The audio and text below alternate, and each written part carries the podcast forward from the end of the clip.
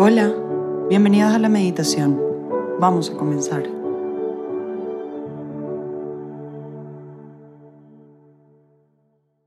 En el nombre del Padre, del Hijo y del Espíritu Santo. Amén. Ven Espíritu Santo, te doy gracias por esta mañana, por concederme la gracia de poder estar aquí contigo y solo contigo, por este deseo y anhelo que tengo en mi corazón de entrar en más intimidad contigo. Gracias Señor.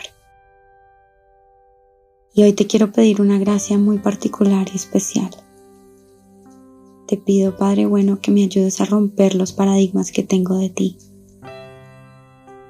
Me ayudes a desmontar los ídolos que me he formado para buscarme a mí misma, para sentirme más saciada, más segura, Quiero hoy poner mi confianza en ti y en tus criterios.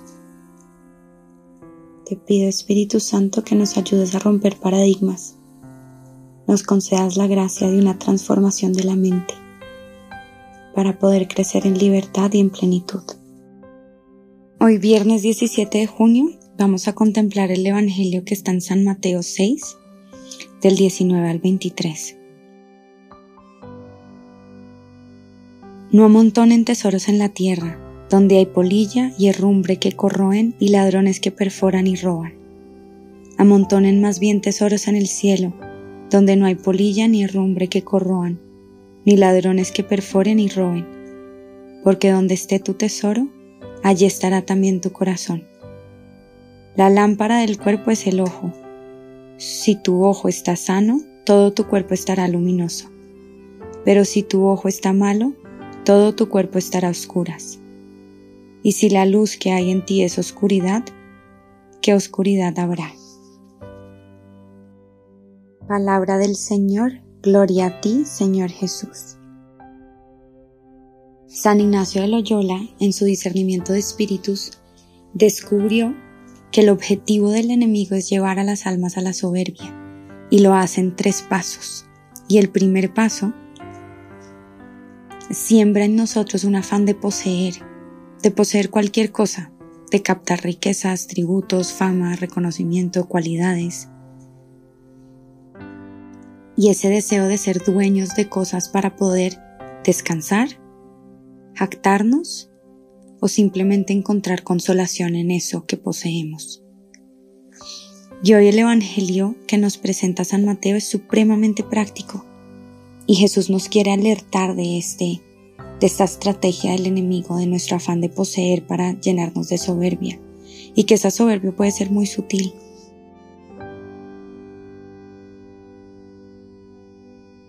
Y nos da una lección supremamente aterrizada y práctica de cómo llenar nuestra vida y llevar una vida según el orden de Dios, y ese orden que nos conduce a la plenitud y la libertad.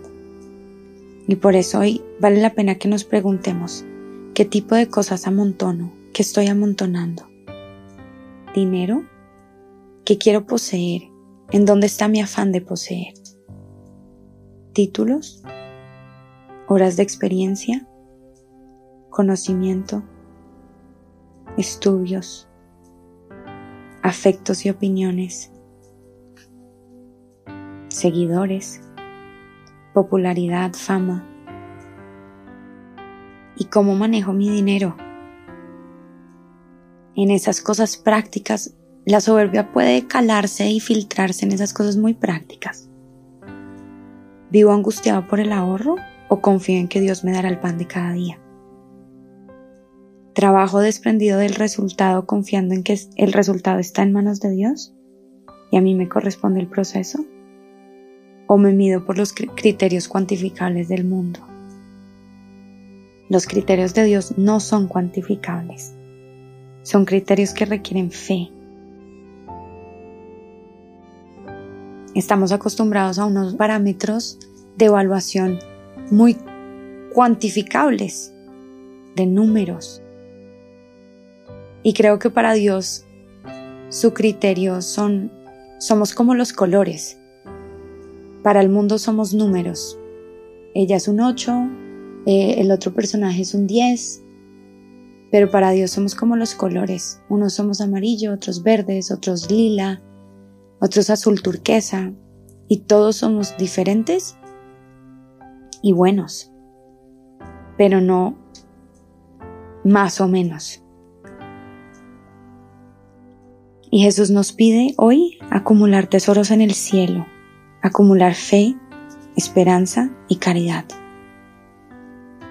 Cuando Mateo habla del ojo sano y luminoso versus el malo y el oscuro, se refiere al generoso versus el tacaño.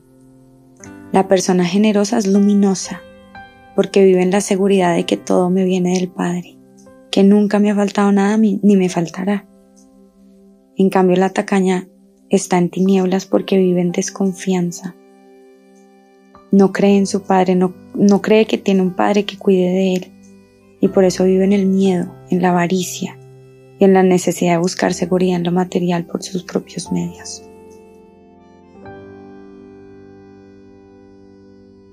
Hoy Mateo nos presenta un evangelio supremamente práctico para alinear nuestros criterios de éxito con los criterios de Dios.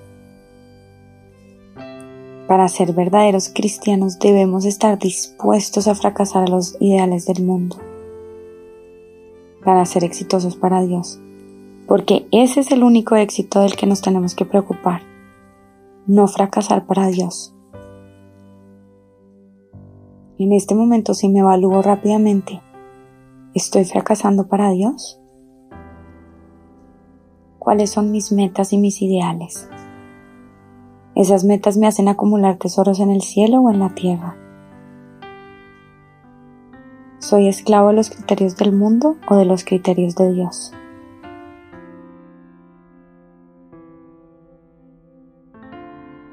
Ven Espíritu Santo, ilumínanos y muéstranos en dónde he puesto mi consolación. Concédenos la gracia de ser valientes para fracasar al mundo y ser exitosos para Dios. Eso es lo único que quiero, eso es lo único que más anhelo, es lo único que me importa. Espíritu Santo, muéstranos en dónde hemos puesto nuestra esperanza, en qué criterios he puesto todo mi empeño que me impide ser exitoso para Dios. Y concédenos la gracia de la valentía, la valentía para ser exitosos bajo la mirada de Dios.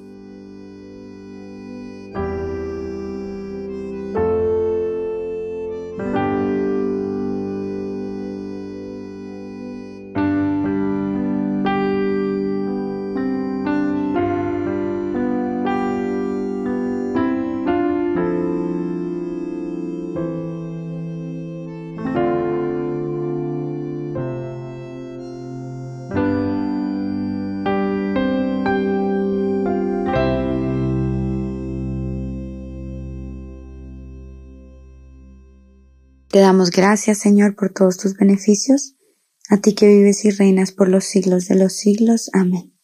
Cristo, Rey nuestro, venga tu reino. María, Reina de los Apóstoles, enséñanos a orar. En el nombre del Padre, del Hijo y del Espíritu Santo. Amén.